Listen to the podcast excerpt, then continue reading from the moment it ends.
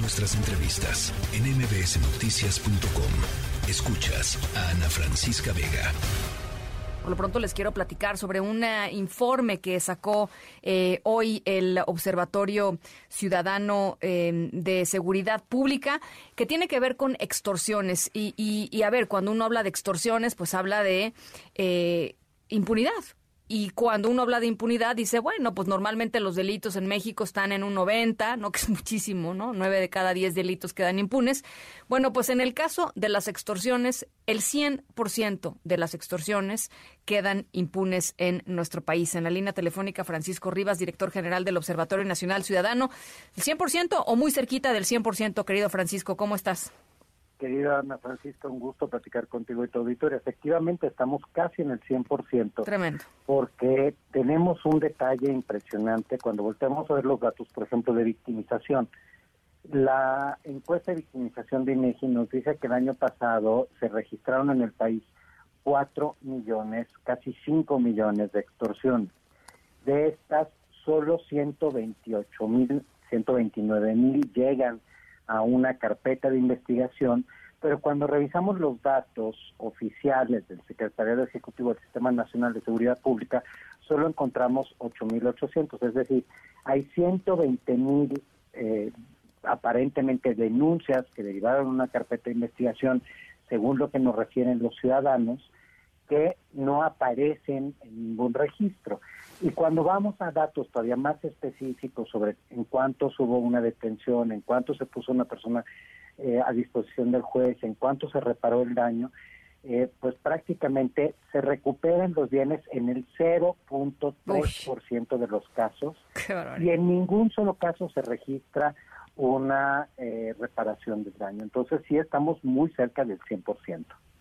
Eh, ¿tienen, eh, se, tienen datos de, em, digamos, de tipo de extorsión o de lugares en donde se están presentando más o de formas que, que son más comunes, Francisco? Es decir, tratando de entender un poquito más cómo, cómo se presenta. Digo, eh, el, el resultado ahí está, ya nos lo acabas de decir, pero tratando de entender un poquito más.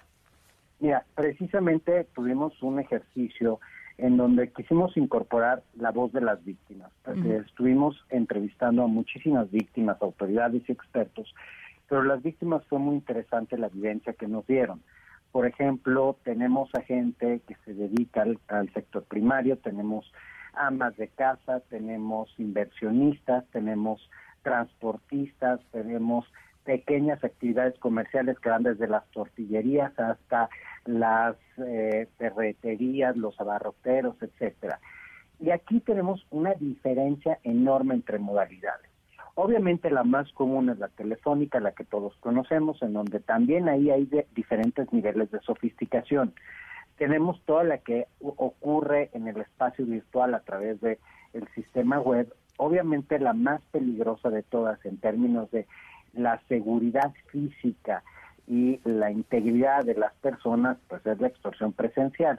Y aquí, por ejemplo, hay algunas modalidades. Unas, por ejemplo, es impedirle a ciertos comerciantes adquirir los bienes de cierto tipo de proveedor o a los eh, productores de producir cierto tipo de fruta, de verdura, de eh, criar pollos, de... Este, ¿Qué es lo que ha pasado en Chilpancingo, no? Por ejemplo, el tema de, de, la, de los pollos que pueden vender las pollerías, ¿no? En fin. Exactamente. En Ixtapa las tortillerías, ¿no? Exactamente, y eso lo tenemos en, no solo, o sea, el caso de, de Chilpancingo es muy famoso, pero la verdad es que, por ejemplo, de tortillerías tenemos siete entidades en donde recopilamos casos, en donde, por ejemplo, la eh, masa no la pueden comprar de cierto proveedor, tienen que utilizar cierto tipo de maquinaria y luego tenemos eh, otros ejercicios en donde, por ejemplo, a los transportistas ya no les permiten distribuir ciertos productos, tenemos el ejercicio del cobro del derecho de piso y luego tenemos unas modalidades, por ejemplo, incorporamos una visión de género, porque una de las cosas que identificamos es que estamos acostumbrados a pensar en la extorsión que comete el delincuente. Pero hay una serie de casos que recopilamos gracias a la alianza con María Verde, eh, en donde tenemos, por ejemplo, todos los casos de sextorsión, es decir, mujeres que son extorsionadas a través de favores sexuales, o sea, les piden favores sexuales, en las policías, en las fiscalías, en las empresas, para que pues no puedan ser, este, para que no, no tengan un determinado maltrato.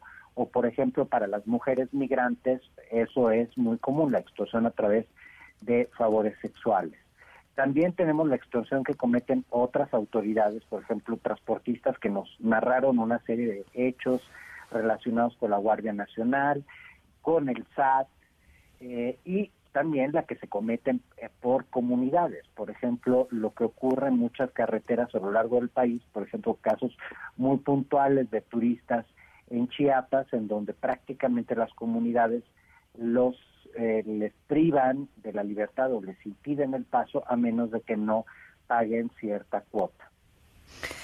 Bueno, la, como lo narras y como, como lo han logrado documentar, eh, Francisco, es un tema total y absolutamente generalizado y total y absolutamente fuera de control. ¿Qué hacer frente a esta realidad?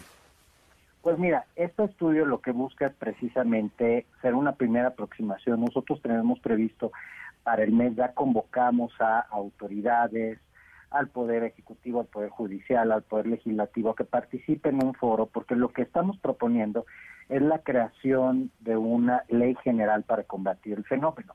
Por ejemplo, no sé si sabes, pero el tipo penal que existe en el país es de 1984, entonces podrás entender que no lo que estaba previsto en 1984 no es absolutamente vigente respecto al fenómeno delictivo hoy, ni por medios comisorios, tecnología con la que se comete, pero también por tipologías. Claro. Entonces, hay una parte relacionada con esto que nos debe llevar luego a una capacidad institucional diferente. Queremos capacitar a las procuradurías, queremos capacitar a las policías y que ese sea un trabajo en conjunto y destinarle recursos, porque de nuevo, ¿de qué nos sirve eh, a tener buenos ejercicios e incluso modificar la ley si al final, pues de todos modos no hay recursos para implementar estas acciones? Otro aspecto es que estamos invitando a los ciudadanos a que nos compartan a través de un hashtag en donde yo también fui extorsionado y que puedan decirnos cuál es su historia alrededor de este fenómeno para poderlas hacer más evidentes porque lo primero que encontramos es que las víctimas tienen mucho miedo, Ana Francisca, porque están muy abandonadas. Bueno, a ver, es que a lo que yo a lo que yo iba es si si el 100% de las eh, extorsiones quedan sin castigo, eh, pues tú imagínate nada más el estado de indefensión, por supuesto, de las víctimas, pero además eh, los cero incentivos para, para ir a denunciar, Francisco. Efectivamente, mira, aquí por ejemplo, una de las cosas que identificamos como en todos los casos, ocurre que tenemos eh, individuos que se dedican a la extorsión y se aprovechan del nombre de bandas famosas. Obviamente Jalisco Nueva Generación es, digamos, la marca de moda para poder eh, ejecutar la extorsión. Tenemos otras formas, por ejemplo, también documentamos la extorsión de marca. Vamos a decir que yo, tú tienes tu empresa o tienes tu marca destinada a cierto producto y entonces hay alguien que de alguna manera te pone una denuncia diciendo que tú le robaste la... O sea, si hay un ejercicio que es terrible. Y uno de los aspectos que también queremos echar a andar es una red nacional de atención a víctimas porque ahí debe estar centrado el tema. Hoy tú quieres denunciar una eh, extorsión y toda la carga queda sobre ti, sobre ti como víctima. Y si tú señalas cuáles son los medios comisorios, si tú señales quiénes son las personas, si no vas a ratificar, de todos modos no pasa nada.